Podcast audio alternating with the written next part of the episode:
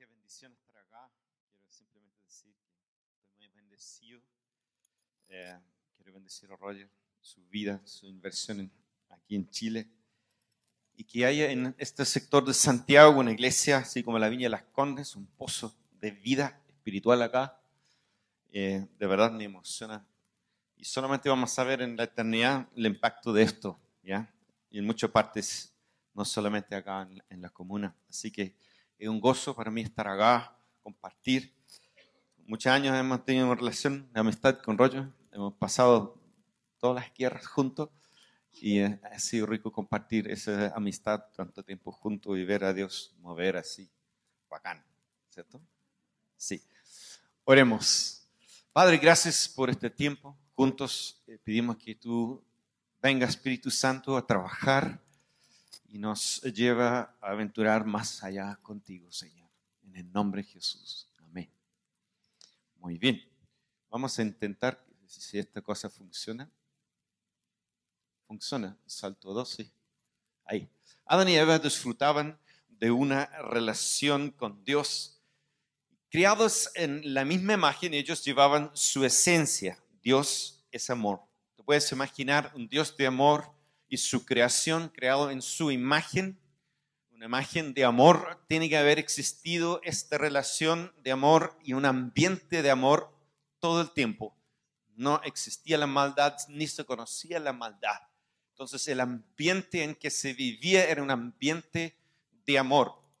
Pero con la caída, a causa de la caída, el pecado separó y distorsionó a todo. Estamos volviendo, no importa, le dejamos allá, ¿sí? ok, el mundo del hombre se volvió un lugar triste y ausente de amor, un mundo de indiferencia, discordia, abandono, soledad, odio y quebranto. Si hacemos un raíz de la humanidad, nos damos cuenta que esta es la realidad, lo que vive la raza humana. Y esta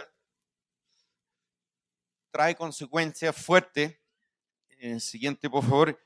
No tenemos que mirar muy lejos para ver el dolor y la enfermedad de nuestra generación. Ahí está. Bebés abandonados como basura, madres matando a sus hijos en el vientre, padres ausentes, violencia, desintegración de la familia, divorcio, violación, perversiones y maldad. Suena fuerte, pero eso es nuestra realidad de la raza humana. Y si entendemos esto, no vamos a entender también que la humanidad extraviada del amor del Padre sufre. Ahí está. ¿Estamos? En su interior reina un gran vacío y el pecado poco a poco desintegra el hombre en sus relaciones. La separación de lo que es Dios, un Dios de amor. El hombre queda en un vacío amor y no sabe lo que es amor ni sabe amar, aun siendo creado en esa imagen. Tú y yo hemos sido diseñados a amar, es nuestra esencia, pero por medio de la caída perdemos esa esencia y eso nos vuelve en un mundo de sufrimientos y obviamente el vacío, la ausencia de Dios en el ser humano lo hace sufrir mucho. Así que la otra dirección. Ahí estamos. La necesidad más grande de este mundo no es de pan ni de mejor política, aunque sería bueno con mejor política. Pero si vamos al grano en el fondo, tú vas tres casas de tu casa y tú metes en ese hogar. Tú ves a cualquier lugar en la sociedad, tú te vas a dar cuenta que hay ausencia de amor y una necesidad de mayor amor en ese lugar.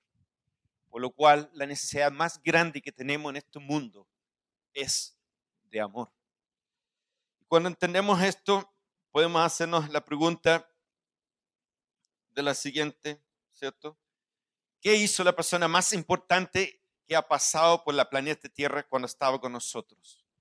¿Qué hizo Jesús cuando Él vino a la Tierra? No hizo programas, ni edificó edificios, ¿cierto? Ni hizo empresas, Jesús se dedicó a la vida de las personas. El rey del universo gastó su tiempo, gastó su tiempo aquí en la tierra invirtiendo en la vida de las personas. Jesús, viendo esta condición de la humanidad, se dedicó a la humanidad. Jesús recurrió, a todos los pueblos y aldeas enseñando en las sinagogas, anunciando las buenas nuevas del reino y sanando toda enfermedad y toda dolencia.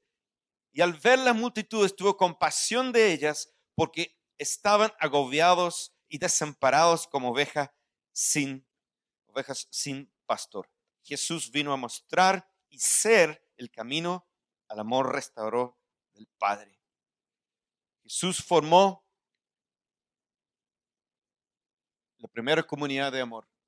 Cogió 12 discípulos y en tres años invirtió en estas personas de tal manera sucedió algo en esta pequeña comunidad que estos 12 hombres todos finalmente terminan arriesgando sus vidas por la causa. La pregunta es, ¿qué pasó entre Jesús y sus discípulos en esos tres años? Tan traspasados fueron con ver el amor que había en Jesús, ¿no? lo más precioso que había aquí en la tierra, dedicarse a la vida de las personas.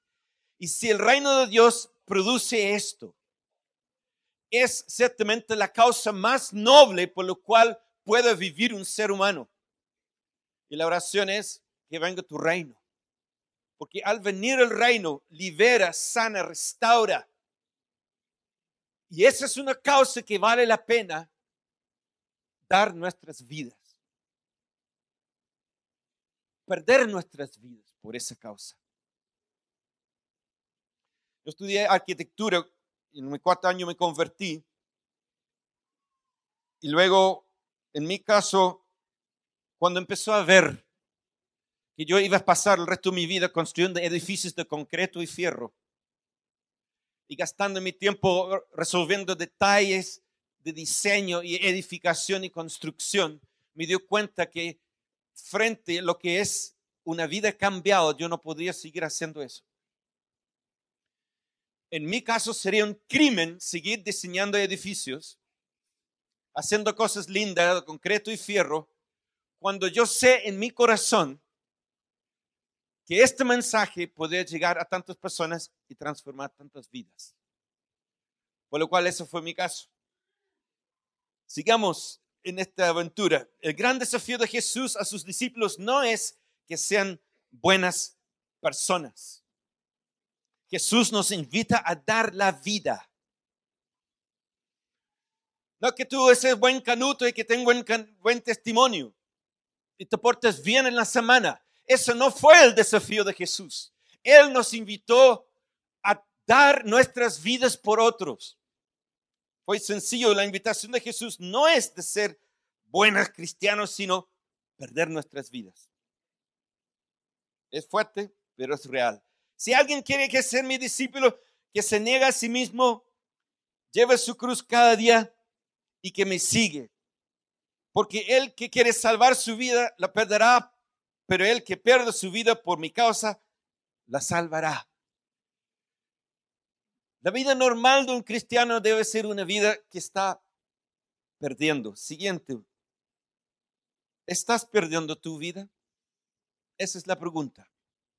¿Estás perdiendo tu vida por la causa de Jesús? ¡Wow! Podemos contestar, si quieres amar con gran poder, debes saber perder tu vida. Eso fue la invitación de Jesús cuando él también dijo, y este mandamiento, que se aman los unos a los otros como yo les he amado.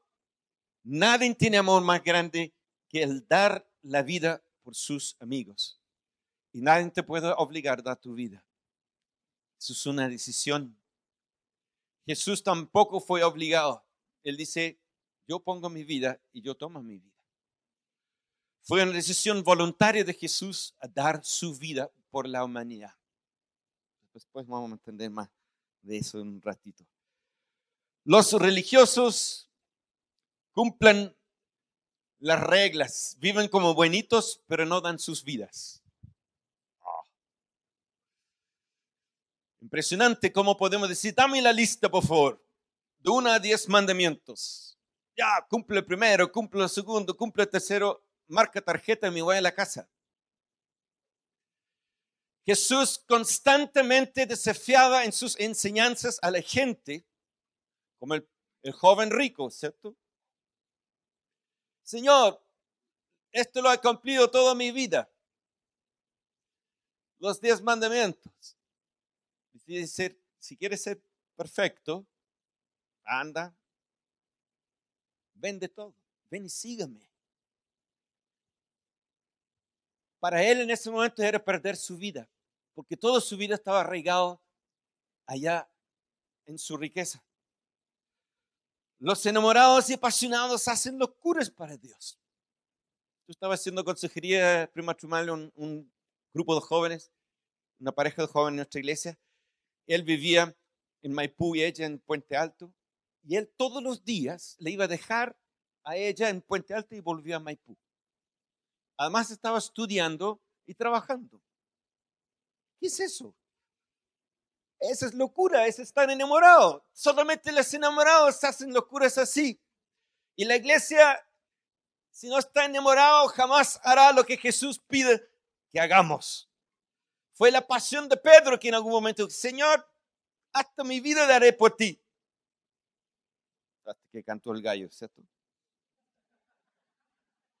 Pero estaba la pasión en su corazón a dar la vida. Después entendió lo que esto iba a significar más adelante. Cuando los jóvenes están en sus campamentos de verano y viene la presencia de Dios y hay adoración espectacular y dice, Señor, te daré mi vida. Pero no entienden lo que están diciendo todavía. Señor, rindo mi vida, te doy todo, Señor. Y qué bacán esos momentos porque están viendo a Dios grande. Están viendo a Dios como todo en su vida. Es un momento y es la única cosa que realmente hace que un ser humano se rinde completamente a Dios. Es ver su grandeza, ver su poder, ver su amor. Ese amor que, que te traspasa todo razón, pensamiento y conocimiento. Eso es lo que permite que un ser humano se rinda por entero. Son esos momentos donde rendimos nuestras vidas. Siguiente. Jesús estaba enseñando esto con los buen samaritanos. Los religiosos, el levita, el saduceo, se cruzaba al otro lado de la calle. Ese paso cuando no vivimos enamorados de Jesús. La religión fría nos permite ver un necesitado ahí botado, golpeado por los ladrones, golpeado por los ladrones, verlo en su necesidad y cruzo al otro lado de la calle. Esa hace la religión. Gente enamorada de Jesús, gente que han decidido perder sus vidas por Jesús, son movidos por el Espíritu Santo a la compasión y la misericordia. Jesús cuando nos invita a esto es porque Él sabe que mientras que estamos protegiendo nuestras vidas seremos incapaces de amar. El poder del egoísmo es un poder destructivo que ha causado grandes guerras y tremendas destrucciones en este mundo. Matanzas de miles. El egoísmo. Lo que Jesús vino a hacer es que pongamos ese egoísmo en la cruz y que muere y que vive Jesús en nosotros. Pero hay un costo que pagar. Así también Jesús, cuando escribió la iglesia en la Ediseo, ¿cierto? Dijo, yo conozco lo que haces, de que no estás enamorado. Yo puedo ver por lo que tú haces que no estás enamorado. Arrepiéntete y vuélvete a enamorarse. Eso es lo que está diciendo. Y lamentablemente con tantos amores, alternativas que este mundo nos presenta, nos vamos a tener que ser más radical cuando entendemos lo que es pasión. Sigamos y lo vamos a entender. Una iglesia que no está enamorada, obviamente, no tiene poder para hacer lo que Jesús pide de nosotros. Si alguien te ponga pleite para quitarte la capa, déjalo también la camisa. Si alguien te obliga a llevarle la carga un kilómetro, lléveselo dos. ¿Qué estaba enseñando Jesús? Este principio. No seas un religioso que cumplen reglas y marcan tarjetas.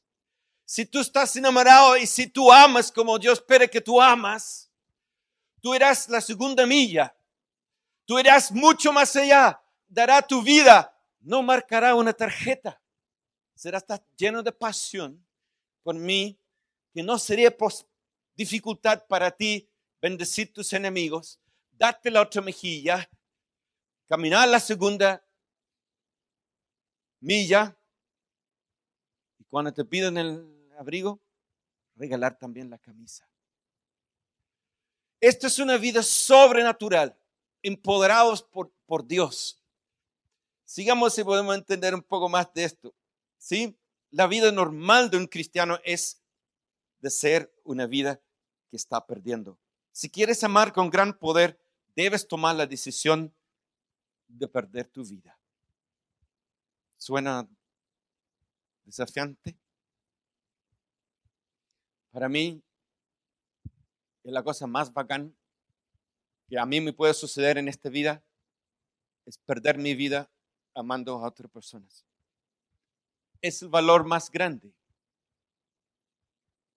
Si amar no es la meta de tu vida, debes reconsiderar tu vida. El Rick Warren dice que vamos a ser valorados en el día final, no por lo que hemos hecho, pero por cómo hemos amado. Y de verdad, yo no quiero morir sin haber aprendido a amar. Yo creo que si no aprendemos a amar mientras que tengamos esta vida, hemos perdido el propósito por lo cual estamos aquí en la tierra. De verdad, Jesús nos desafió a esto. En Juan 12, 24, el Señor dice, si el grano de trigo no cae en la tierra y muere, queda solo, pero si muere, lleve fruto. La vida está en la semilla. No obstante, la semilla está rodeada de una cáscara, una corteza dura. Mientras esta cáscara no se quiebre, la semilla no podrá crecer. Si el grano de trigo no cae en la tierra y muere, dice, queda solo. Siguiente, por favor. El amor está encapsulado en la semilla. El egoísmo, el amor propio se aferra a la cáscara exterior y dice, no quiero morir. ¿Cuántos de nosotros estamos en una posición así ahora? Donde sabemos que Dios nos está invitando a ir más allá. Él preparó de antemano obras para que tú y yo andamos en ellos. Cosas grandes, grande en el sentido del reino, para que tú y yo andamos en esas cosas. Pero si la cáscara no muere, la vida que está adentro no puede salir. Si yo no estoy dispuesto a morir, la vida de Cristo no saldrá de mí. Es el precio por liberar la vida de Jesús en este mundo. La vida del samurái es como la flor del ciruelo, bella y breve. Para él como para la flor, la muerte es algo natural y glorioso. Esto debería ser el entendimiento de cualquier cristiano que ha entendido a quién está siguiendo. Tú estás siguiendo a Jesús. Tú estás diciendo con tu vida, mi modelo de vida es Jesús. Y yo lo voy a seguir tal como Él anduvo en la tierra, yo voy a caminar igual que Él. Eso es seguir a Jesús. Y si tú lo entiendes eso, que Jesús, su vida fue sacrificado, nosotros tenemos que entender que nuestras vidas están puestas en el mismo lugar. Porque Dios quiere que de nuestro interior brota la vida de Jesús. El guerrero samurái debe verse a sí mismo como ya muerto, de modo que esté dispuesto a entregar su vida en cualquier momento en servicio a su Señor.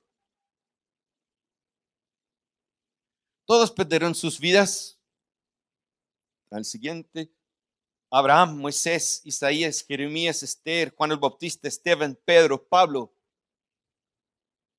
Algunos murieron a causa de su fe, pero todos perdieron sus vidas en vida. Cuando Dios dijo a Abraham, Abraham, vete de tu parentela, ándate. Él estaba recién ya bien establecido, tenía que agarrarse con todas sus cosas e ir a un lugar donde no sabía dónde iba. Su paso de obediencia fue el inicio de perder su vida, caminar por fe. Si tú escuchas a Dios, obedeces a Dios y te dejas guiar por el Espíritu Santo, tú ya entraste en el proceso de perder tu vida. Él te va a guiar y te va a llevar por lugares, experiencias en que donde tú te tienes que simplemente confiar en Él. Y cada vez que tú tienes que confiar en Él, depender de Él, tú estás muriendo. Y Dios está liberando en ti la vida de Jesús. Y esto es glorioso. Sigamos.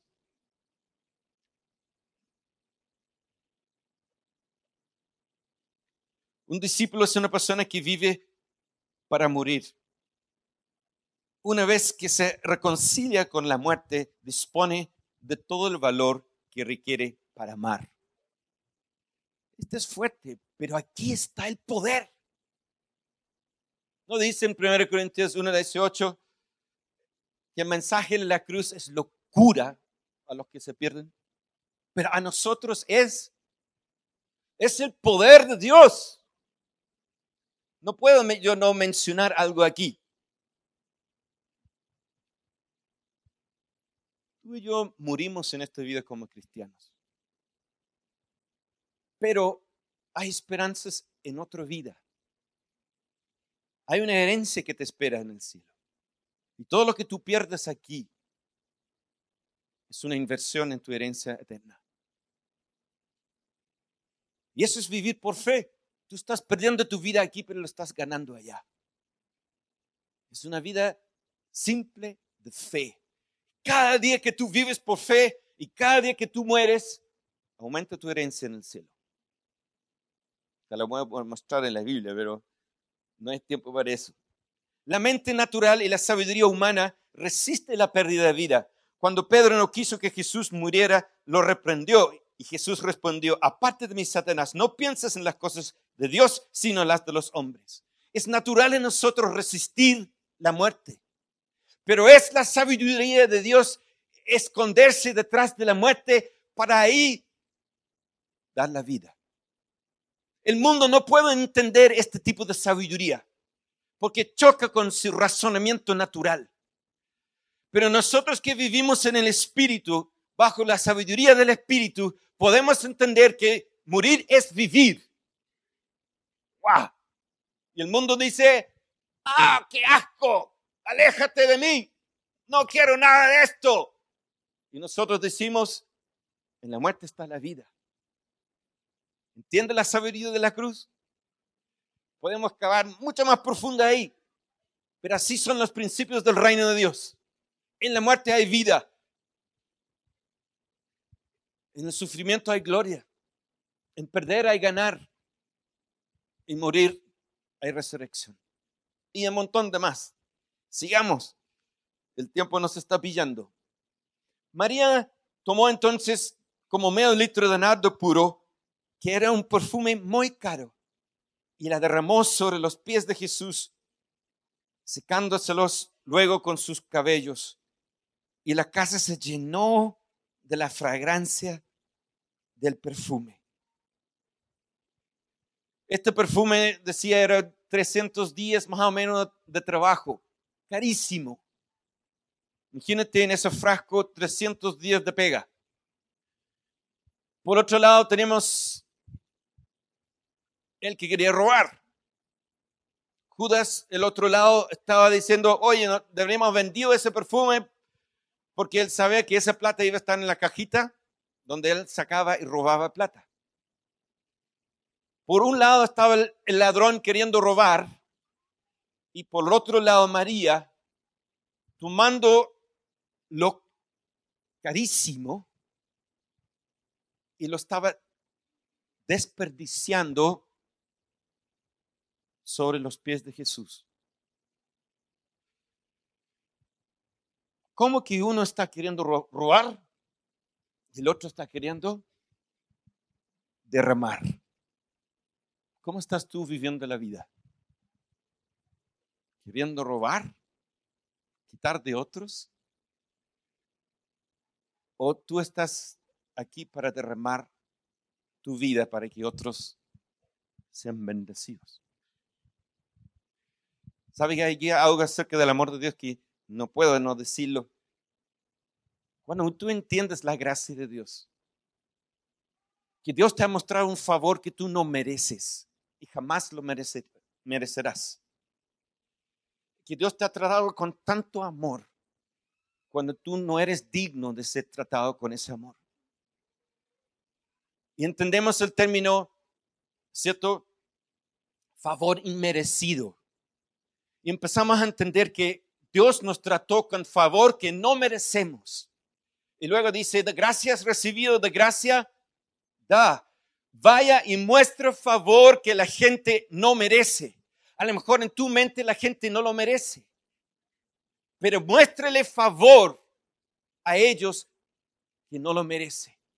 Para mí fue un acto revelación tan liberador para amar a las personas cuando yo entendí que yo podía mostrar favor a cualquier persona, su nivel social, su etnia, su forma de ser. Es liberador de mostrar favor a gente que, a nuestro parecer, no lo merece. Así como recibimos gracia, favor inmerecida, podemos derramar sobre la vida de otra persona su gracia. Nosotros decimos en nuestra iglesia, cada persona que pase por esa puerta es un tesoro para nosotros. Y así queremos tratar a cada vida que entre por ese puerto porque Dios ve el valor en esa persona y Dios muestra favor inmerecido. Y somos nosotros que somos esos canales de demostrar ese amor y esa gracia inmerecido sobre las personas. Pero si no nos dejamos morir, jamás la gente va a recibir ese tipo de amor. Sigamos entendiendo con el entendimiento del frasco Pasión no es solamente una emoción. Aunque llega a ser una emoción muy fuerte, es la capacidad de sacrificar todo por un solo amor. Pasión es cuando estás dispuesto a renunciar a todos tus amores por un solo amor. Me tomó mucho tiempo llegar a esta nítida definición del amor en el reino de Dios. No te voy a intentar poner pasión en el Google te va a salir un montón de cuestiones raras. Aún la definición del diccionario no es tan clara. Cuando tú empiezas a entender todas las enseñanzas de Jesús, Él empezó a enseñar sobre pasión, pero nunca le puso un nombre pasión. Y vamos a ver un poquito eso todos tus juguetes por una sola pasión. Es impresionante cuando los hombres se enriquecen y pueden comprarse muchos juguetes y jugar con muchos juguetes. Y esos juguetes les mantiene ocupado y les chupa la pasión. Perdona, pero lo tengo que decir. Lo que te chupa una fuerte pasión por Jesús son tus juguetes que te roba esa pasión de llama blanca, no de llama amarilla, sino una pasión única por Jesús. Fuerte, pero lo vamos a entender. Jesús lo enseñó hasta el cansancio el joven rico, el mercador de perlas, el tesoro en el campo, si no aborreces padre, madre. Una y otra vez en todas las enseñanzas Jesús lo enseña una y otra vez. Para el mercador de perlas, toda su vida, su colección de perlas, las más apreciadas que ha coleccionado toda la vida, todo junto, su colección. Pero cuando vio la perla, la mejor, la más grande, dijo, todo tiene que ir, porque yo quiero esa perla. Eso es pasión, la capacidad de sacrificarse todo por un solo amor. Y eso es lo que Jesús quiere con nosotros, que le amamos a Él de esta forma. Nosotros tuvimos en la clínica, nuestro hijo se enfermó de cáncer, estaba en, en tratamiento el doctor tenía que hacerle un examen a la espina dorsal y no podía darle anestesia, así que nos dijo que por favor que nos retiramos de la sala, nos pusimos a la puerta y afuera de la puerta esperamos, pero los, los gritos y llanto de él eran desgarrador, así que empezamos a caminar por el pasillo alejándonos de sus gritos. Fue la cosa más desgarrador del corazón vivir ese momento, tener que alejarse de nuestro hijo en ese momento. Pero mientras caminaba, ya llorando con, con Silvia, por el pasillo, esas fibras que te conecta con tu hijo siendo destruido, podemos decir. Me brotó del corazón así a Dios. Dios, ¿cómo esto? ¿Cómo esto? Y me, empezó a brotar la pregunta, es, ¿y, y cuando lo rechazaron, tú lloraste? Cuando rechazaron tu hijo. Cuando lo golpearon, tú lloraste. Cuando lo latigaron, tú, tú lloraste. cuando finalmente lo clavaron a la cruz, tú lloraste. Pude empezar a entender el precio que Dios pagó por enviar a su Hijo. Lo más preciado del Padre, Él entregó. Por su pasión por ti. Su pasión por ti. Su amor por ti. Él puso su propio hijo en la cruz. Sufrió el dolor del hijo. Sufrió la separación. Y sufrió lo más tormentoso de todo. Padre, ¿por qué me has abandonado? ¿Por qué? Ahí entendí pasión de Dios por nosotros, su amor por nosotros, su capacidad de sacrificar lo más apreciado por nosotros. Así es Dios. Así es Él con nosotros y así es su pasión. Pasión de Pablo.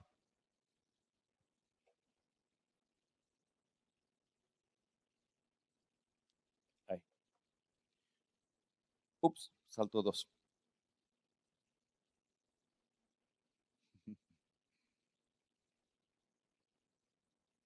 No. Adelante, uno y uno más, por favor. Y uno más. No. Salto. No importa. Aquí lo voy a leer. Pasión del apóstol Pablo.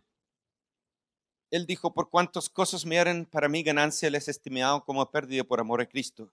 Y ciertamente aún estimo todas las cosas como pérdida por la excelencia del conocimiento de Cristo Jesús, mi Señor, por lo cual lo he perdido todo y lo tengo por basura para ganar a Cristo.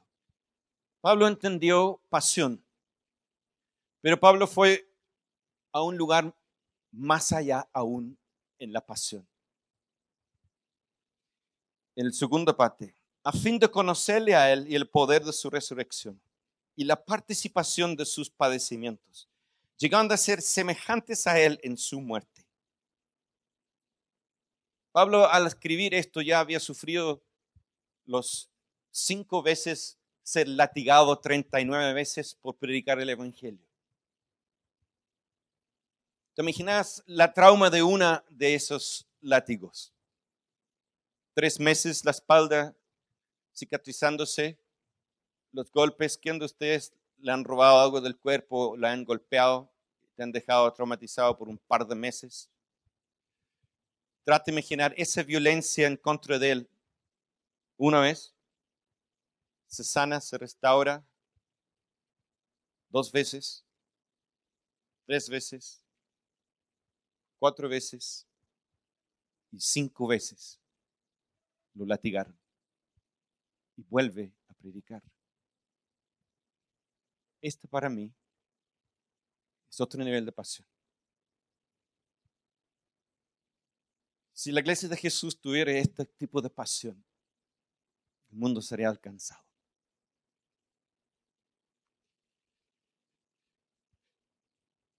Dice, la participación de sus padecimientos. Esa palabra participación en el griego quiere decir koinonia, que quiere decir comunión. Tan intenso era la pasión de este hombre por Jesús que quería estar en ese lugar, participación, en la comunión de sus padecimientos. Este mes, este mes, esta es una pasión que no tiene límites. Hacer discípulos que lleven la, la pena, digamos, que valen la pena, discípulos que van a llevar harto fruto, es llevarlos por un proceso de perder sus vidas por una sola pasión, y ese es Cristo. Siguiente, por favor, y con esto terminamos. Tenemos una sola vida para perder. Después de esta vida jamás tendrás la oportunidad de derramar el perfume más caro sobre los pies de Jesús. Lo más precioso que tienes tú es tu vida. Yo no voy a perder esta oportunidad. Escuché una canción el otro día, el hombre cantaba hablando del amor de Dios y decía, en un millón de años, decía la canción, parece que del ministerio mariano, en un millón de años, proyectate un millón de años. ¿Dónde va a estar tu amor? ¿Vas a proteger tu vida en esta tierra? Por un par de años? ¿Para qué proteger tu vida aquí en la tierra Si te enamoras de Jesús apasionadamente y vives con Él, esa relación durará millones y millones de años.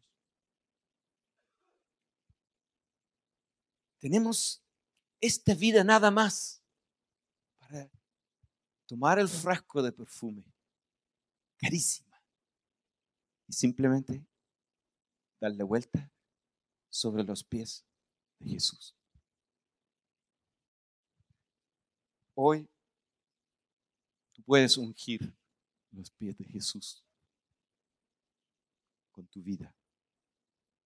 Cerramos los ojos por un momento.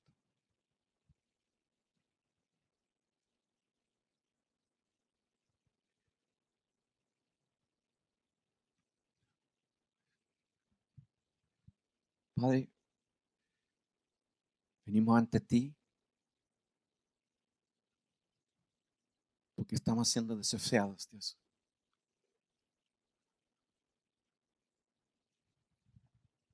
Amarte con todo el corazón.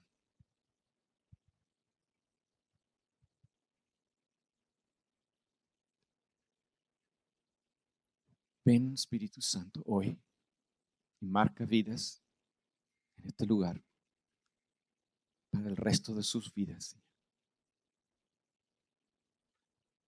Haz cada uno, Señor, pesar el costo y ser dispuesto a derramar el perfume, Señor. Libéranos del temor, protegernos. Que podemos confiarnos plenamente en tus manos, Dios.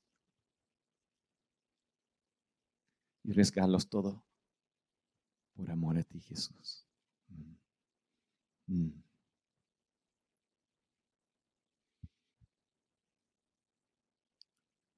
Siento en estos momentos simplemente hacer un llamado.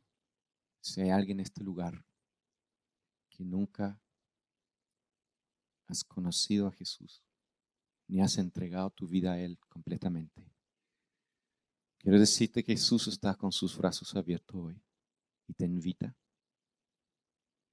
a que tú vengas a Él tal como tú eres, con tu pecado, con tus errores, con tus fracasos, porque Él te espera para recibirte y ordenar todo el desorden. Y si nunca has tomado esta decisión en tu vida, te pido que no salgas de este lugar hasta que tomas esa decisión. Y si estás dispuesto, te invito a que ores conmigo ahora. Padre, te doy gracias porque tu Hijo Jesús, que murió en la cruz por mí, te pido perdón por todos mis pecados. Te invito a que entres en mi vida y que de verdad seas Señor sobre toda mi vida, que seas mi, mi director de vida. Jesús, creo en ti y te recibo ahora en mi corazón. Amén. Amén. Si los ojos cerrados tú has hecho esta decisión por la primera vez en tu vida, te invito a que simplemente por fe levantes la mano si alguien ha hecho esa oración por la primera vez en tu vida en este lugar. Puedes levantar la mano. Dios te bendiga. ¿Hay alguien más? Dios te bendiga.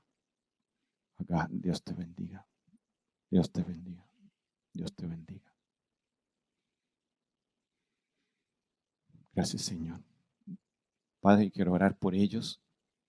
Señor, que tú los bendiga intensamente hoy, que tu amor sea derramado sobre ellos, que conozca tu gracia, que tú envuelves sus vidas hoy en tu amor, que puedan sentir la, paz, la profunda paz que viene de ti.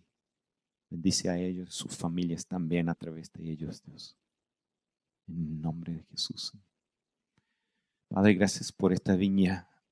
La escondes fuente de vida, Señor, en esta comuna, Señor. Yo pido que tú bendigas y sigas bendeciendo.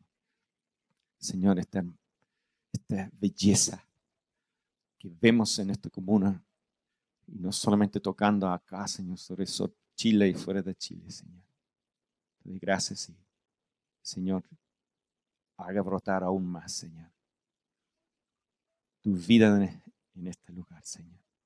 Gracias, Jesús. Mm. Te invito a, simplemente tomar una decisión en este último minuto. Si tú no quieres tomar una decisión de ungir los pies de Jesús, ahí en tu lugar donde estás, simplemente tomas una decisión y puedes decir al Señor lo siguiente. Señor, quiero entregar mi vida a ti. No sé lo que esto significa más allá, pero decido hoy confiar en ti, Señor, y tomar el camino de irme más allá contigo, Señor. Te ofrezco mi vida, Señor. Por lo que sea, Señor. Por la causa de tu reino. Decido hoy prepararme con la disposición de perder mi vida, Señor. Y ya no más temer ponerme en tus manos, Señor. Gracias, Señor. En el nombre de Jesús. Amén. Amén. Muy bien. Que Dios les bendiga. Que tengan una muy buena semana.